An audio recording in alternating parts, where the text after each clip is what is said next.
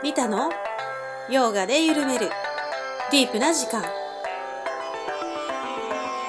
この番組は R ヨガの提供でお送りします。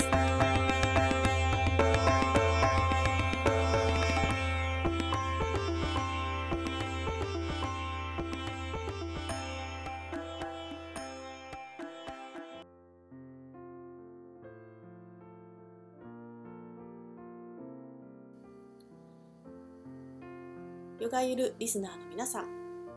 こんにちは。こんばんは。リタです。お元気でいらっしゃいますか？で前々回ですね、えー、ヨーガスートラの解説がグゼインの秋田正門さんと、ね、始まりましたね。聞いていただきましたか？いかがだったでしょうかね。様々な感想をいただいております。ね、とっても分かりやすいとかいや用語からちょっとまず勉強しなきゃとかねいろいろ、えー、ご意見いただいておりますのでね、えー、私たちも共に勉強しながら進んでいきたいなと思います。ね、秋田正門さんはですねなんとこの回ですね2回撮ってくださったんですよ1回やったんですけどいやちょっと納得いかないのでもう1回撮り直させてくださいなって言ってくださってですねあのますますブラッシュアップした内容になっておりますので楽しみになさってください。ということでね今日もたっぷりあの解説ありますので私の話は長くない方がいい。ここら辺で。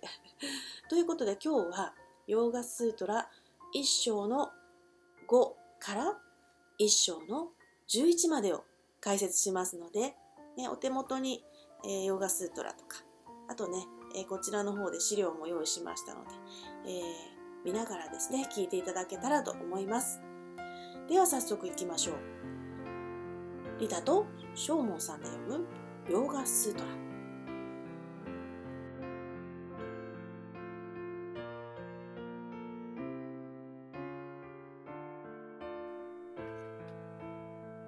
はい。今日は、えー、豊田市にあるグゼインの僧侶の正門さんにゲストでお越しいただいています。正門さんよろしくお願いします。はい、リエさんよろしくお願いいたします。はい、大好評のですね、ヨーガスートラを読むという企画ですけれども。第2回目になりましたね。はい、はい。第2回目なんですけど、これに取り直し2回目なんだよね。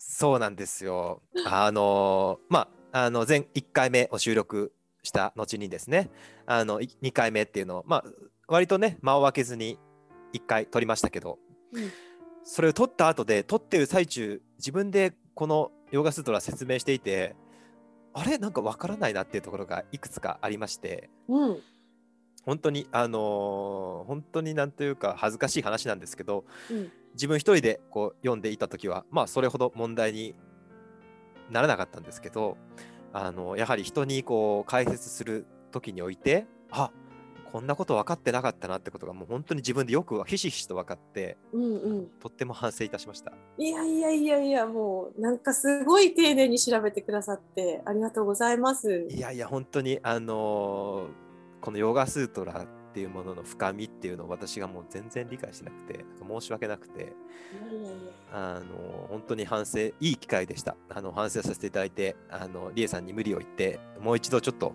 同じところを収録しようということであの今回お話しさせていただきました。ありがとうございます。はい。えー、っとそれでですね、えー、っと、はい、前回は、えー、基本的に、えー、ヨーガスートラのサンスクリット原文ですね。はい、あの今回あのレジュメを作らせていただきましたので、あのここういうところでサンスクリット原文を取ってますよっていうようなあのウェブサイトのアドレスやあの書籍ですね。あの詳しく書かせていただいておりますのであのまた参照していただければと思います。はい、で、えっと、前回はそのサンスクリットの原文と、えー、っとこの佐保田鶴司先生の解説ヨーガスートラ。この2冊で私は、えー、基本的には解説していて、えー、リエさんがえー、グレゴール・メーレさんが書いた、えー、現代人のためのヨーガスートラというのを、えー、もう一冊、えー、参照されてたんですね。はい、で私が一冊しか読んでなかったので、あのー、いまいちこのリエさんが持たれていた方の、えー、現代人のためのヨーガスートラの方、こちらの解説っていうのをいまいち把握できてなくてそれでちょっとちぐはぐだなというかあのきちんと、あの手の届くようなあのお話ができてないなと思い至りまして、えーこちらをちゃんと現代人のためのヨーガスートラグレゴール・メーレさんの著作こちらをきちんと購入いたしました。ありがとうございます。で、えっと、もう一冊、あのー買いました。はい。えーこれが、えーインテグラルヨーガですね。うんえースワミ・サチッターアナンダさんうんの著作でございます。これがね、あのー我々2人とも参照してなかったんですけども、あのとてもいい本でして、うん。もう本当にこの、あのースワミというのはまあ先生という意味なんですけど、えースワミがこう、なんだろう、もう本当に生徒に一人一人こう、丁寧にあの同じ場でいるようにあのリラックスした形で教えていただけるようなあの雰囲気がひしひしと伝わってくる本でございます。いいですね。ね、このインテグラルヨガは本当におすすめでございます。私も読みます。これから。はい。ありがとうございます。で、これとあと英語の、えー、とスワミ・ビベーカナンダさんの、うんえーパタンジャリ・ヨガ・スートラ。こはいれちょっと古いんですよね。1899年うんで、あのもう古典ですね。こちらも、あの参照にさせていただいております。で、まあ、詳しくはまたレジュメの方を見ていただければと思います。はい。はい。はい、えーっと、では、あの気を取り直して、やり直しの収録をしていきたいと思うんですけどよろ、しくお願いします。はい。えーっと、前回ですね、はいえーヨガスートは1から、えー4までですね、えーうん解説させていただきました。その時に、えっと、プラクリティだの、プルシャだの、えー見るものだのいろ、いろんな用語が出てきたと思うんですけども、はい。あのーまあ、解説はしたんですけども、やっぱりもう一度ちょっときちんと解説しようと思いまして、いや、本当ここはね、つまずくとこです。わけわからなくなります。はい。うん。で今回はちゃんと図図図にしたんですおね。図。を書かないとよくわかんないだろうということで、うんあの図にいたしました。はい。えーまあ、これが、あのヨーガヨーガの世界観というかサンキア哲学という、うんえーインドの哲学の世界観なんですね。うん。で、えーっとまあ、この図は後ほどあの皆さん見ていただけたらと思うんですけども、はい。あのこのヨーガの世界においてはあのこの世界の原理っていうのは2つなんですね。うん。はいえー前回の復習です。リエさん、えー何でしょうか？この世界の原理。見るものと見られるもの。はい、見るものと見られるものですね。うんえー他に見るものと見られるものではちょっとわからないと思うのあそうですねプラクリティとプルシャってことですね。そうですね。プラクリとプルシャ、うん。えーこれはどんな違いがあるんでしょうか？プラクリティはこの世の根本物質とか物質世界、えー自然とか、えー、と現象とかなんて言うんでしょう、うんこのこの私たちの目に見える世界の全てみたいなところうんうんうんうん。あの心の部分も全てだったと。うんうんうん。そうですね。うん、でプルシャっていうのは何で何ですかねプルシャっていうのはそこからもう超越した存在ですね。それを神我とか魂と言ったり、えー、なんて言うんでしょう。この形あるものではないですね。その心でもないですね。うんうんそうですね。まあ、うん本当にプルシャっていうのはもう究極的な魂、うんもう究極的な精神的な、あのー原理。まあ、うんヨーガで神っていう時はこれなんですよね。そうですね。はい。あの世界を作ったか神様みたいな、あの神っていうとキリスト教の神が思い浮かぶじゃないですか。うん、世界を作った神みたいな。はい。創造主みたいなやつね。うん、うん。ヨーガの世界ではそうではないんですよね。そうですね。はい。あの自分の内側の一番奥うんにあるこのプルシャあの魂っていう原理が、あの神だと言ってるので、はいあのこれが神なんですよね。うんであのまあ魂って言ったらなんとなく分かりはいいと思うんですけど、うん。問題は多分プラクリティの方だと思うんです。はい。さっきリエさんがおっしゃってたように、えー、と自然うん。現象あるいは、えー物質的な現象精神的現象っていうふうに言ってます、うん専門用語では根本現実とか、えー事象とか訳しますうん。うん。でも本当にこれ分かりにくいのであの、うんやっぱりプラクリティはプラクリティともカタカナで言ってしまった方があのいいと思うんですうん。うん。この世界観のあのざっくりしたイメージを持ってほしいので、うん。あの例えを出します。はい。あのこここの図に非権限っていうのがあると思うんですけどうんうん。非具現か、まあ、非権限とも言うんですけど、うん非権限と下の方に行くと権限っていうのがあってうん。これねあのビッグバンみたいな感じなんですよ。ほう。うん、この世界はビッグバンから始まってますよね。はい。この宇宙の最初の姿どんなか知ってます？え？いやこれ科学の話ね科学のあ、話。科学？え、何もなかったんじゃないの、そっからなんか。何にもないところがなできないでしょ。あ、そうだね。うん何ができたんだ何からなったの？この世界の一番最初っていうのは、うん。もうものすごいちっちゃな原子粒子というかああ、うんうん。なんかす、えー、ほん本当にち水水素原子よりもなんか小さいっていう話うんを聞いたことあるんですけども、ほうんうんちっちゃなちっちゃなちっちゃな一つの、うん。あのー原子というんですかね中性子というんですか、まあ、うん小さな、あの物質だったんですね。うん。それがビッグバンが生ずることによってバーッとこう広がっていって、うん。星ができ空間ができ、宇宙ができ時間ができといってこの世界が広がっていったわけですよ。えー、えー、とか言って。そうか。まあこれは科学の話ね。これは、うんうんあこれは普通に現,、現在に実証さ実証されてる、えー、とビッグバンの理論ですよね。ちちっちゃい原子から始まったってことですね。そうそうそう。で、うん地球は宇宙は今も膨張を続けてるんですよね。そうなんだ。えー、知らなかった。あの星を観察してると、うんあのだんだん遠ざかってってるみたいですね。えー、そうなんだ。だからこの宇宙はまだまだまだなんていうかメイキング状態なんですよね。広がっているんですね。そうそうそう。う。んそこから永遠に広がるか、それからこう収縮するのかっていうのは、あのーまだ謎らしいんですけど。あのこれとね、ヨーガの考え方っていうのはすごい近いんですよね。なぬ？うん。えー、本当に昔の人は瞑想を通じて、うん、そういう宇宙の真理というか原理を、あのー直感していったのかなと感じさせるところなんですけど。えー、このプラクリティっていうその根本原質はい、これがあのビッグバンの前のちっちゃなちっちゃなあの原子だと思ってください。で、これるも原子？プラクリティがね？プ。ラクリティはうんうんひ、原原子なんですよ。まだ、はいまだね、あのー何にもなってない。何にもなってない。んですよ。はい。うんうんうん、宇宙の元だと思って。た種みたいな感じ。種、種、そうそう、種なんですよ。うんうんうんで、これが、うん。この下にビッグバンが起こることによって、うんいろんなものに変化していくんですよ。うんビップラクリティというちっちゃな原子うんにビッグバンが起こって、まずブッティといううんあのこれ知性とか書くとか書きますけど、まあ認識する能力ですよね。うんうんうん。世界の認識能力が起き起こると。はい。まあこれは精神的な、あの力ですけど。うんで、えー、とその知性から次はアハンカーラ。これが自我意識です。違い式。自分という意識ができると。うんで自分という意識から、えー次々と世界ができていくんですね。うんうんうん。えー一方では物質的な要素として、えーこれが五唯っていう、えー小さな物質の元元素ですね。まあうん分子みたいな、まあ原子とか分子みたいなもんですね。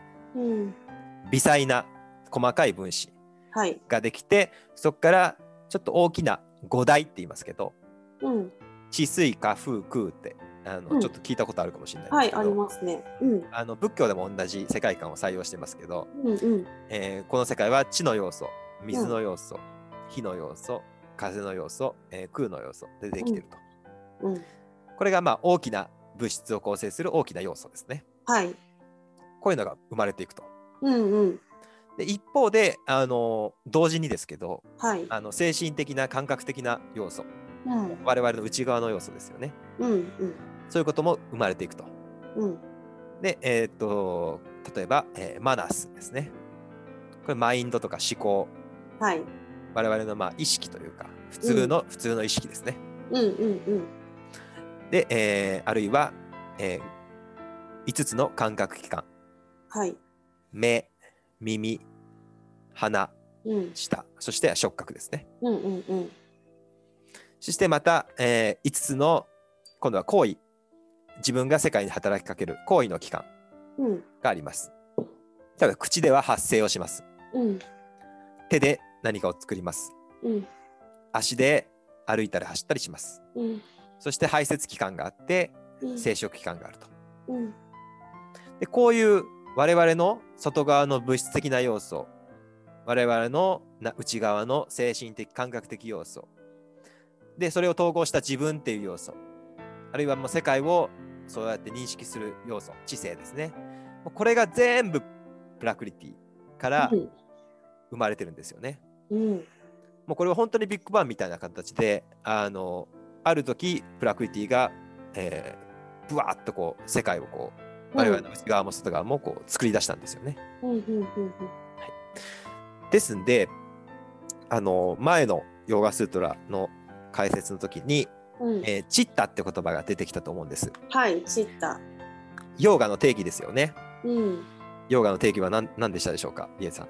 心の働きをはい。自滅させることですそうそう、心の働きを、えー止めること、はい滅することが、はいえーヨーガの定義でした。うんで、この心っていう、えー単語が出てきます。うんで、この心っていうのはチッタっていうんですけど、うんサンスクリット語で。うんで、これも、なんかよく誤解されてるんですよね。この、チッタっていうと、なんか、なんだか、こう魂のような、自分のあのうんうん内側の、うんなんていうか、まあ、プルシャと誤解しちゃうんですよね。はい魂と誤解し混ちゃうんですけど乱しますよねうんそうそうそうそう。でも、ヨーガの世界では、うんチッタっていうのはこのプラクリティです。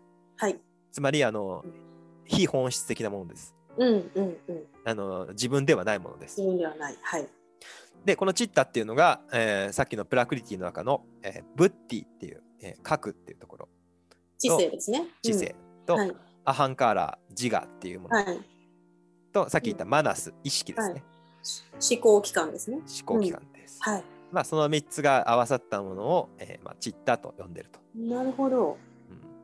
だからあの前あのインドで修行されていたミサさんがおっしゃっててあの私すごい印象的だったのがうん。マインドフルネスっていう言葉がありますよね。うん。まあ、マインドフルネスのマインドっていうのはチッタの役でよく使われるんですけどあーうんうん。あのヨーガの瞑想においてはプルシャに行かなきゃいけないのに、そうですね。うん。マインドをフルにしてどうすんねんみたいなことを 言ってたんですよ。なんかそれあそれはそうだなとかうん。まあなんとなく感覚では分かってるけど確かにマインドフルネスだけ聞いてるとこのマインドをフルにししてる。つまりもう自分の自分じゃないものですよね。うんうんうん。このプラクリティっていう自然現象が、えー自分の中に勝手に作り出してるうんもの。うん。勝手に作り出してる心っていうものをいくら頑張ってもそれは自分が頑張る。エゴの世界をうん。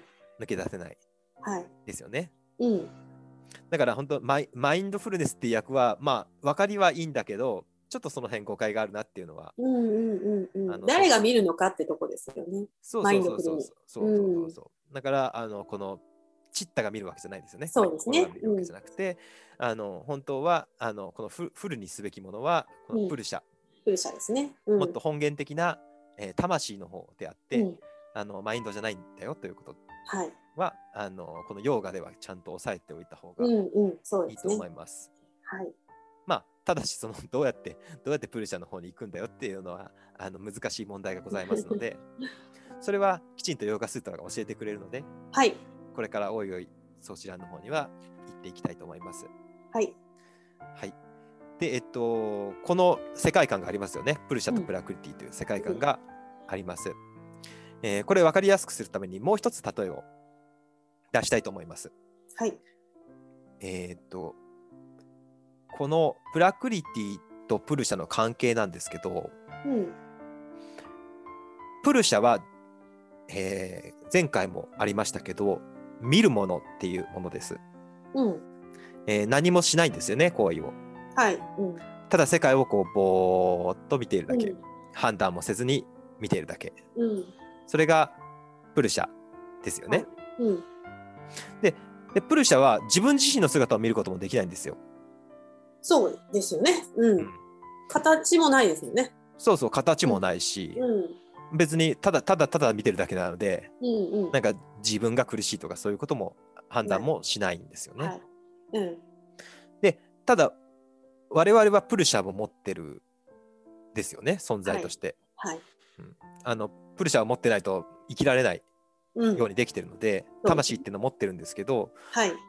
でも今魂は感じれないですよね普通うんにうんうん。生きていて、うん。普普通に生きていたらこういうなんていうかあの心の仕組みが分かっていてもうん。普通に生きていたらうん。やっぱり自分はもっと出世したいとかうんうん自分はもっと偉くなりたいとか、うん。あの苦しい思いをしたくないとうん。もっと美味しい食べ物が食べたいとか、うんね、自分が出てくるわけですよね。そうですね。プルシャがあるはずなのに。はい。これはどういうことかっていうのがあの根本問題としてあるわけですよ。うん。でこれはどういうことかっていうのを、えー、洋画哲学サはい。ンキア哲学はどう説明してるかというと、はい。えー心っていうのは、えーと見るものです。そこにプラクリティがあの前回言いましたおせっかいを焼くんですよね。うんうんうんうんで、あのープルシャにあなたの姿はこんな形ですよっていうことで、あの鏡のように映し出す作用があるんです。うんで、プルシャはあこの鏡に映った姿を見てこれが自分だというふうに、えーと誤解していくんですね。プルシャが誤解するんですか？プルシャが誤解します。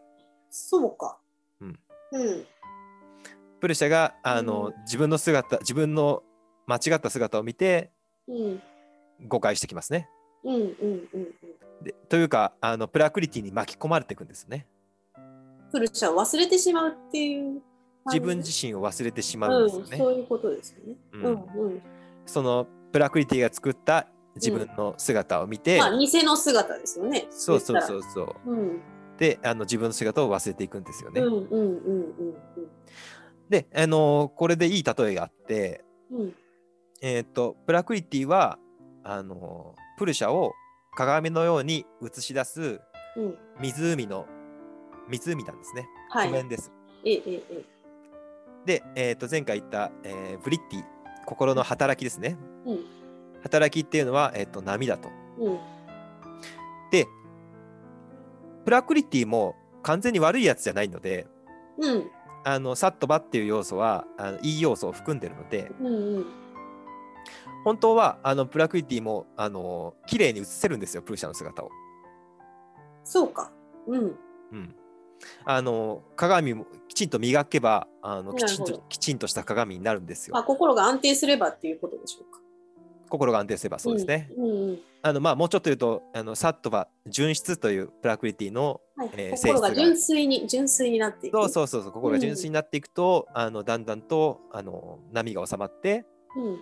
正確に映し出そうきちんとしたプルシャの姿が映し出されるわけですよう。んうんうんうん。まあこのプロセスを実現するのがヨーガなんですよね。うんであの先ほど言いましたヨーガとは心の働きを死滅することである。はい。結局どういうことかっていうとこの湖に波が立ってるんですよ。はい。これが心の働きですよね。うんうんうん。で波が立っていたら当然その鏡その湖に映ってるプルシャの姿も歪んじゃいますよね。うんうん。でだから我々は誤った間違った自己認識をするわけです。うんうんうん。えー心の働きというその湖の波がきちんと止まって静かになればプルシャの姿が正しく映し出されると。うんでヨーガを通じてこれを実現してきちんとプルシャの姿を認識していく。うんこれがあの心の働きを死滅することであるというヨーガの定義の意味するところなんですね。うんうんうん。このこのなんか湖のあの例え湖と波、その波を沈めていくんだという、あの例えは非常にいい例えなのでうん。そうですね。うんうんすごいわ分かりやすいと思うんですよね。欲望とか怒りとかさ、そういうなんか大きく感情が入れるのとかでうん、波は激しくなるじゃないですか。そうそうそうそう。全く見えなくなるよね。ううんん、正しくはね。そうそうそうそう。本当にあの我々が普段経験してるうん。ことをよく言い表してるのかなと思います。うんうん本当静かになると、まあ、この湖自体もそれ自体プルシャじゃないんだけどうん。湖自体はあの散った心なのでプラクリティの一つの働きなんですけどはい。あのきちんと認識することであのもうプラクリティが悪さをしなくなるとうん。もうプルシャがただそのままあるがまま自分の魂のままに生きることができるとうん。いうふうなことが実現するのが、まあ、ヨガそうございますね、ヨガですね。最終目的ですね。はいうん。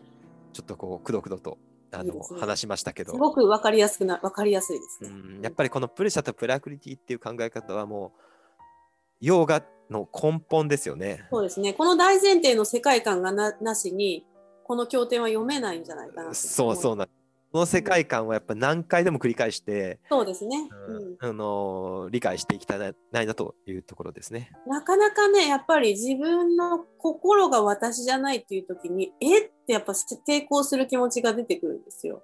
うんこれが私だっていうふうに認識ししてるじゃないですか、みんなねう。ん私もそうでしたけど。うんうんうんえーじゃあ私って何って本当になるんですね。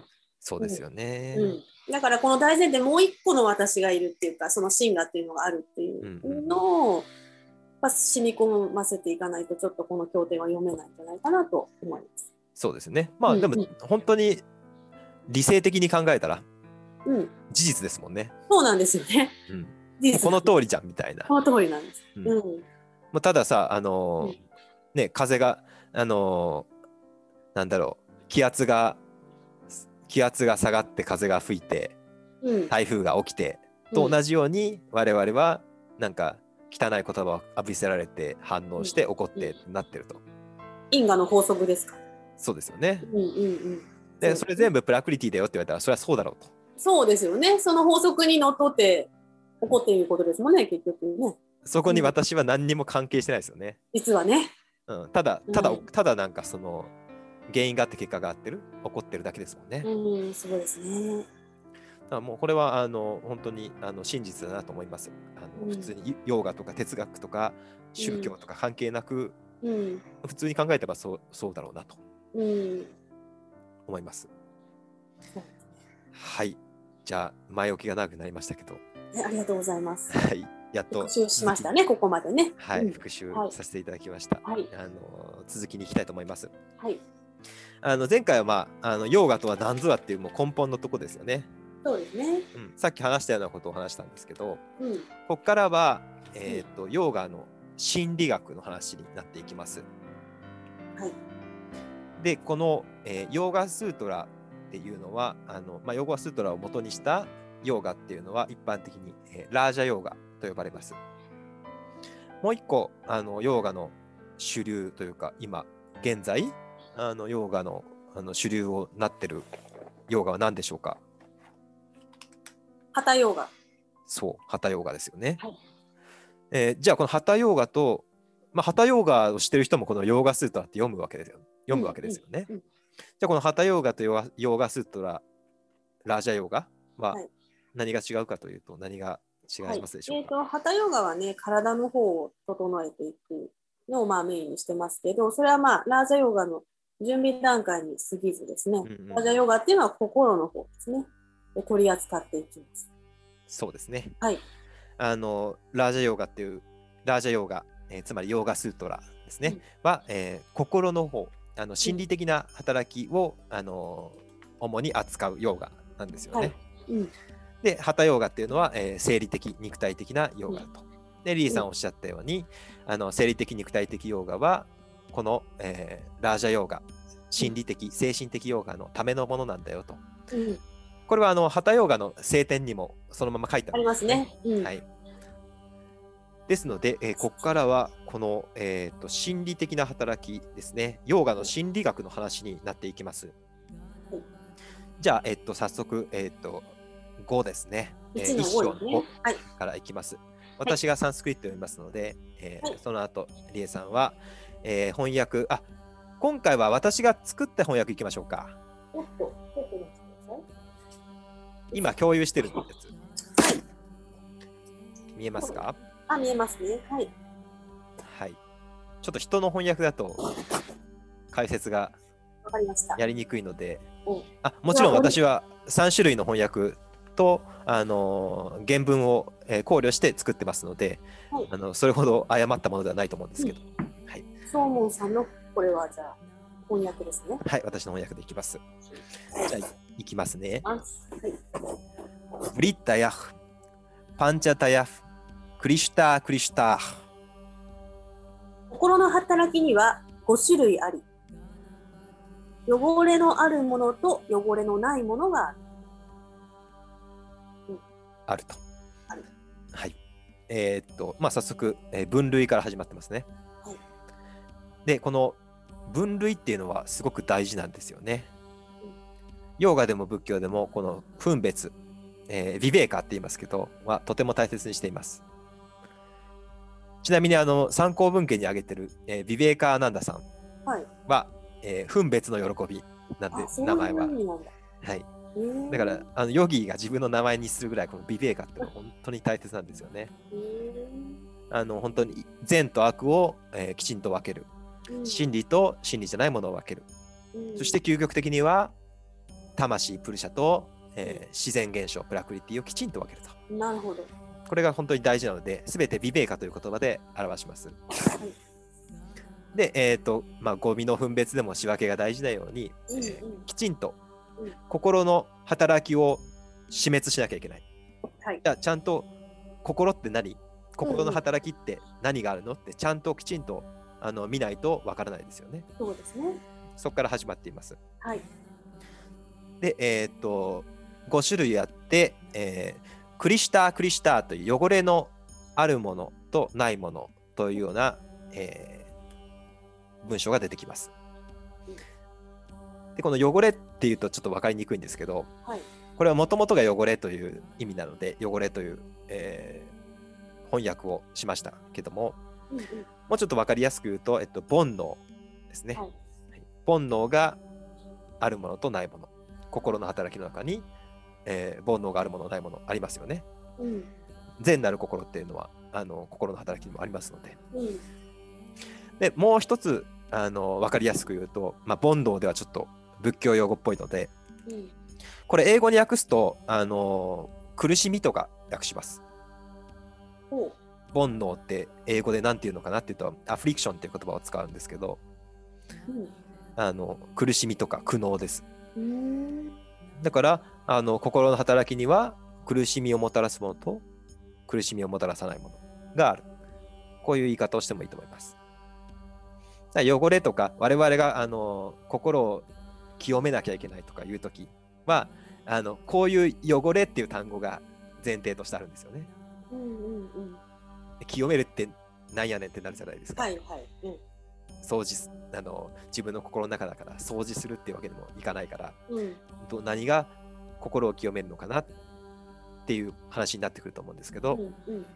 それはこれですねあの要は自分に苦しみをもたらすもの自分を悩ますものっていうのを減らしていきましょうはい。っていうのが、えー心を清めるという定義になってきます。うんうんうんであの何がそういう苦しみをもたらす煩悩なのかっていうことはあの第2章で書かれてますのでうん。はいま。だここでは扱いません。はい。で、えっと、ここでは、まあ、この心の働きの5種類っていうのを一つ一つ見ていきましょうというところになります。はい。はい。じゃあ、えっと、続き6に行きましょう。はい。私が読みます。はい。プラマーナ、ビパリアやビカルパニラー、スムリタヤ。5種類の心の働きとは以下である。1、正しい認識。2、誤った認識。3、概念化。4、睡眠。5、記憶。はい。えー、5種類の働きというのを早速言ってるわけですよね。うん。で、あのーこの1、2、3、4、5っていうのはあの原文にはないんですけど、あの私が分かりやすくするためにつけました。素晴らしい。いえいえ。で、えーっと、早速、えー最初の、えープラマーナ、うん正しい認識というところからいきたいと思います。はい。まあ、いろんな翻訳が使われます。うん。えー承知、正しく知ること、うん。えー少量、正しく測ることうん。で、この、えー量っていうのは、もともとプラマーナのマー、マーというのがはか測るという意味なので、まあそこから来てるんですね。うん。あの、皮脂量とか言うよね。はい。うん。あの禅の用語で非資料ってありますけど、うんあの思いをなくすことうん。この資料はこれですね資料は考えってこと？いや、まあ思い思いってこ思う測ることですね思い推し量ること推し量ることですね推し量る。うん。で、えっと、これは何なのかというとうん。あのちゃんと証拠があるものというようなうんうん言われ方をしますだきだから正しい認識なんですよねはいはい。はいうん。まあ詳しい説明は後で出てきますので、わかりました。で、えっと2番の誤った認識これ天道うん。と訳します。て天道はちょっと難しい、えー用語なので、あの逆さまなことですね。うんこのビパリエアというのは反対になること、逆さまになることというのがもともとの意味ですので、まあ、そこから間違いだとか誤解というのが、あのこの意味になります。で、3つ目の、えー概念化ですね。えーこのビカルパというのは、えー分別という意味があります。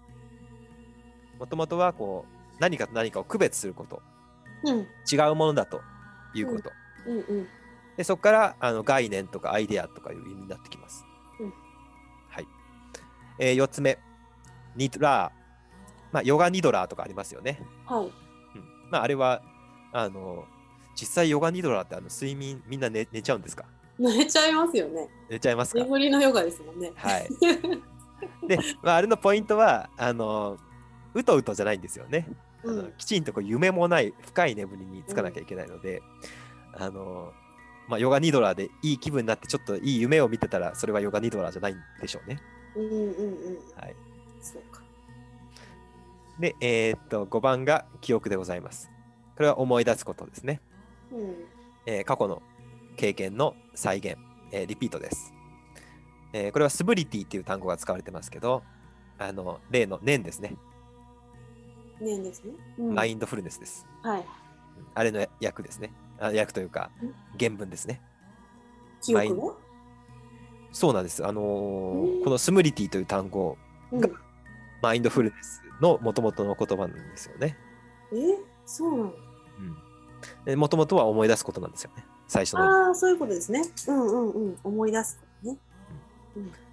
で、まあ、ここでは記憶という意味で。はい。まあ、もちろん、あのマインドフルネスという使い方をするときは、あのいろんな意味が出てくるんだけど、はい。もともとの意味はこれで思い出すことですね。うーん。はい。じゃあ早速、えっ、と、5つのそれぞれを解説していきたいと思います。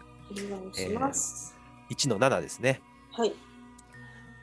プラティアクシャ、アヌマーナ、アーガマーフ、プラマーナーに、正しい知覚とは以下の3つである。1、直接の知覚。2、推論。3、えー死から弟子へと脈々と伝えられてきた聖典や伝承から得た知識。はい。えーこれが1番の、えープラマーナ、正しい認識、正しい知覚の、えーっと説明です。え3つ挙げてますね。うんまず、えープラティアクシャっていうのは直接の知覚です。えープラティアクシャっていうのは、アクシャっていうのは目の意味目の意味です。うんプラティっていうのは向かってってことです。だから目前にあること、うんうん目でちゃんと見てることうんですよね。もうこれは直接経験です。うんあるいは直接な感覚。うんそこからその知覚は正しいですよね。はいうん、自分でみ目で見て確かめてますから。これは丸いとかそういう話ですね。そうそうそうそうそうそうです。はい、うん冷たいとか寒いとかね。はい。うん。えーっともう一個は、えー推論です。アヌマーナ。これはここは大事ですけど正確な論理と理論に基づいて知覚していることです。これはあの誤った論理とか誤った理論ではダメですよ。えっ、と、風が吹いたら、この何かが倒れるとか、そういう。そうそうそうそう、うんもう誰が聞いてもそれそうでしょっていう。論理ですね。うんうんうん。だから、あのー煙があれば火があるってやつですよね。うんうんうんうん。まあそれはあの誰が聞いてもその通りだろうとうんうんうん。いうようなことです。はい。まあ、プラクリティの自然現象みたいな誰もがそうだよねって言えることですよね。自分の勝手な推論じゃないってことですね。そうそう、勝手な推論じゃないやつですね。で、えっと、3番は、えー、っと、まあ、アーガマっていうのは、えー、文字通り訳すと晴天とか伝承って意味なんですよね。うん。えー、アーガマは伝わってきたもの。うん。あの、ケイムって意味、あの、カムって感じですね。来るっていう意味なんで、うん。脈々と伝わってきたというのをアーガマと言います。これは例えば仏教の聖典も、えーアーガマ、アゴン教とか言います。うん。うん。だから、あのヨーガでもアーガマっていうのはそういう聖典を指すんですね。うん。で、あのまあ、もう一個なんですけど、まあ、聖典って我々今紙、紙になってるというか、書いてある本になってるじゃないですか。はい。うん。でも、もともとは本になってなかったんですあ、よね。うん。うん。かなり長い間。うん。うん。で、あのーそれまではどうやって伝わってきたかっていうと、あの口伝なんですよね綺。麗ですね。うん。で、必ずお師匠さんがいて弟子がいると。うん。うん。で、それがどんどんつちゃんときちんとお師匠さんから弟子に知識が口伝で伝わってくると。うん。で、それが結局書かれたものが聖典うん。なんで、もちろんこの紙になってなくても、本になくてなってなくても、えー伝承、伝わってきた知識っていうのもこのアーガマに入ります。うん。だからすごいあのヨーガでも、まあ、仏教ではすごくあのこのどのお師匠さんから習ったかっていうのはすごい大事なんですよね。うん。うん我々私があのお坊さんになる時は、うんあのこういう血脈っていうのをもらってうん。お釈迦さんからあのマハーカッサパ行ってってお釈迦さんから中国ずーっと中国までから行って中国から日本に伝わって日本から私に至るまでのこうお師匠さんと弟子のこう系図が書いてあるんですよ、えね。え。そすごいそれをもらうんですよね。ええ。それで、まあ、あのきちんと僧侶だというあうーんの証明になるんですけど、ええ。ヨーガはこういうのないのかなそうですね。あんまりまあ、もちろんその派が派閥がいっぱいありますからね、今はうね。ん。うん、いろんな流派ができてますからね。うん。その、うん、ただイ、インドとかヒマラヤではそういう系統はあるでしょうね。もちろんね。ヨーガでもそのグルは本当に大事って言う言うでしょそうですね。うん。うんまあ、グルっていうのはお師匠、はい。孫子って意味なんですけど、はいあの本当にお師匠から大事だとあの教わることが大切だって言われてますよね。そうですね。はい。やっぱ本の知識では得られないものってあるんですよね。うん、そうですね。はい、これもきちんとした正しい認識だと言われています。うん。まあ、まとめるとこの、えー正しい認識っていうのはもうちゃんとした根拠があるとちゃんとした対象があると、うん知識の対象があるものだが、えー心そういう心の働きが正しい認識ですよってことになります。はい。はい。じゃあ、えー続きいきましょう。はい。にビパリアヨミティアジュニアーナンアタドゥルーパプラティシュタン誤った認識とは、それ自体に即していない、きちんと対象に対応していない、誤った知覚である。はい。えーっと、まあ、これはさっきのがあのきちんと対象を持ってる、きちんとした根拠があるもうんうん、うん。のの反対ですよね。反対ね。間違った認識、本当に、うんうんあのざっくり言うと間違った認識で、うん。例えば、えー暗い暗がりの中でロープを見ると。で、ロープを見て、蛇だと思って驚いちゃう。うんうんうんこれは誤った認識ですよね。うんうんうんあの現実じゃないもんね。はい。あるいはあの大きな白い岩があって、うん。それをあのうずくまった虎だと思っちゃうと。うんうんうんうん幽霊だとか思っちゃうとか。うん。というのが、えー誤った認識です。見間違い？思い込み？見間違い、聞き間違い、思い間違い、なんでもありそうますよ。ですね。いろいろうんね。正しくは見えてないということですもんね。そうそうそうそう。これは別に何何でもあると思います。そうですね。うんはいで、えーっと、まあ、これはその通りで、えーじゃあ次でいきましょうか。はい。シャブダ・ジュニャーナ・アヌパティ、バスト・シュンヨー・ビカルパフ。概念化とは言葉の知識によるものであり、実体のないものである。はい。えー今まで、えーきちんと根拠があるもの、あの、現実に即してないものうんという、えー心の働きがありました。うんうん3つ目は、えー概念的な、えー対象が概念なんですね。うんで、えー、と例えば、うん。えー企業イメージとか。企業イメージなんてないんだけど本当は。うんうん。あるよね。つけてますよねイメージにね。これは別に誤ったわけじゃないよね。トヨタ自動車っていうこう会社があってうん。あ車の会社でみたいな。はい売り上げが上がっていて。うん。でなんかすごい壊れにくいなとかいうイメージがありますよね。はいはい。これは別に誤った認識じゃないですよね。ではないですね。うんまあみんなそうだろうねって言うよね。うんうんうんででもあの、実際にあのそのイメージっていうのがあるわけじゃないよね。これね。うん目の前にこれですっていうことは見えてないですね。うんできないですよね。うんあのそういうのがこの概念化なんですよね。うんでもうちょっとこの、えっとスートラの説明を見ると、はい。まあ、言葉の知識ですね。言葉でこうやっていろいろあのそのイメージって言葉でできてるでしょはい。うんうんトヨタ自動車は、えー売り上げがありますとかトヨタ自動車の車は壊れにくいですとか、うんうんそういう言葉による、えー知識なんですね。うんうんうんあるいは詩とかもそうですよね。はいはいはい。あの詩の中にすごく綺麗だなって言葉がうんあると思うんだけど、うんでも実際ないよね。それ何みたいな詩ってたくさんありますようん、ね。ふわっとしてるやついっぱいあります、ね。ふわっとしてる私も、私も書きますけど、そういうの。うん、なんか、なんかパッと出ますか？いやふわっとしたやつ。ふわっとしたやつか。うん。まあ、急に、急にえっ、思いつけて。と、だから時を超えてあなたとつながるみたいなやつとか？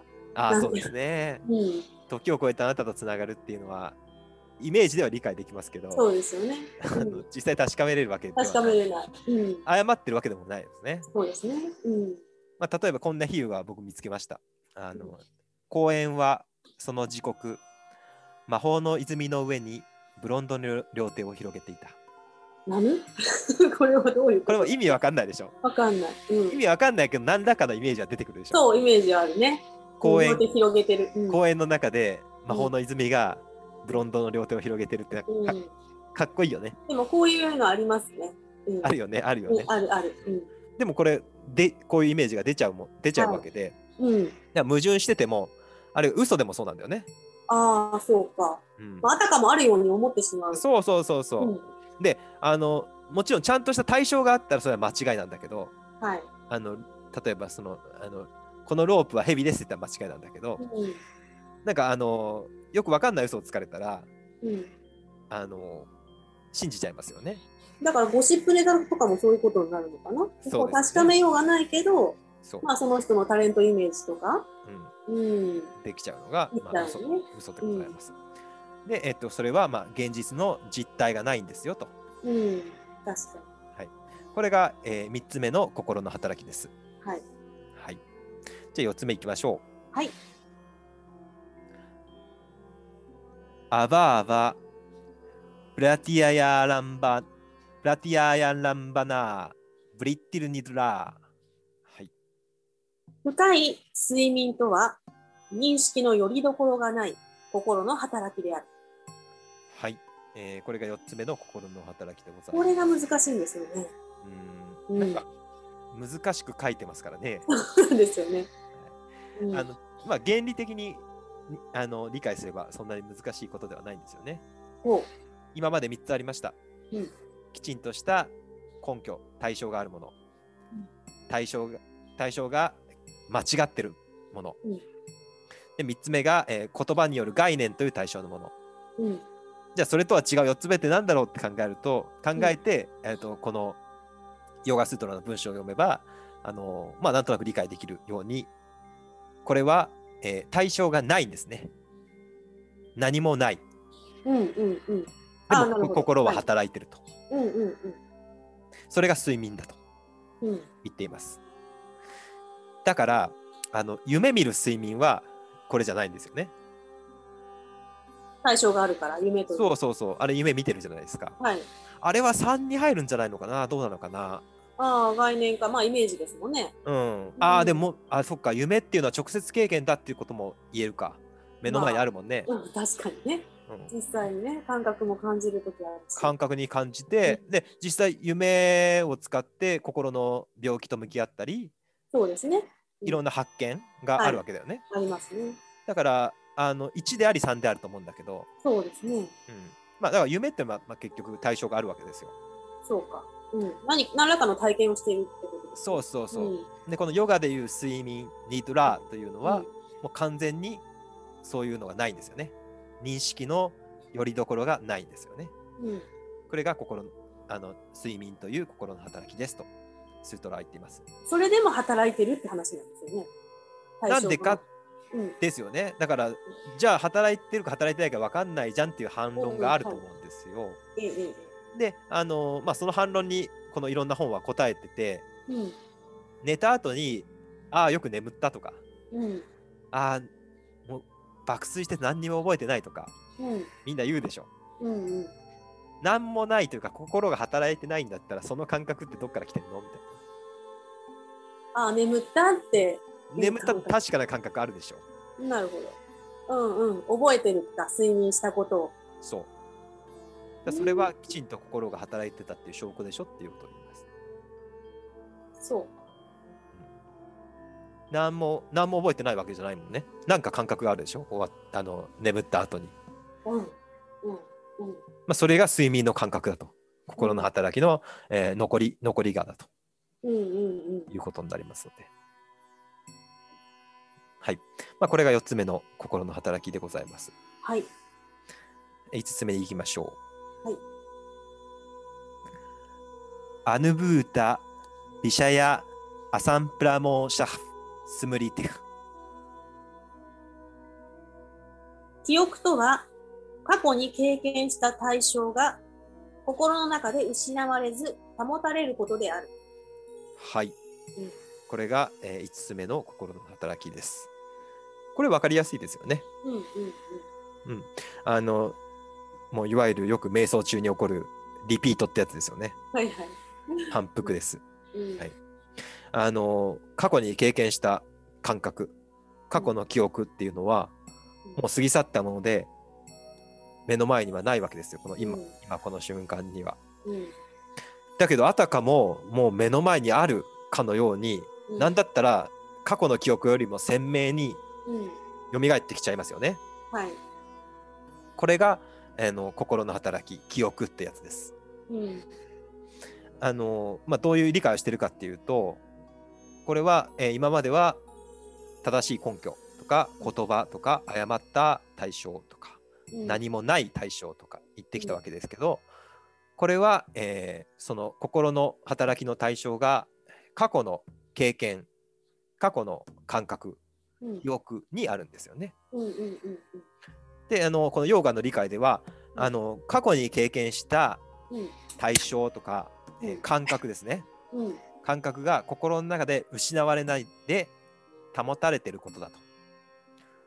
つまり一回経験したその感覚その時の感覚感情がずーっと心の中に残ってるっていうのが、あのこの記憶とはいいうことになります。嫌な感情もですよね。嫌な感情もいい感情も。うんうんうんまあそれが心の働きとしてそういうのがあるんだよってことをはいちゃんと認識しておこうねっていうことです。うん。はい。はい。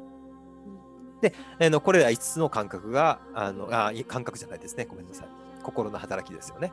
うんうんうん。ありますということを、まずはちゃんと認識する。これが大事ですよということをヨガスートラが言ってます。はい。で、いよいよこうやってまず、まず分別するわけですよね。はい。ゴミ、ゴミの分別と一緒ですよ。うんうんちゃんと分別して、その後、それぞれ捨てていくわけですよね、ゴミは。そうですね。うんこれ全部止めていくんですよね、結局。そうそう、これ全部止めていかなきゃいけないからうん。うんうん。それぞれ止め方がきっとあるんだろうけど。うん。で、あの、じゃあ、ど、じゃあ、捨て方っていう話に次は入っていくわけですよね。はい。はい。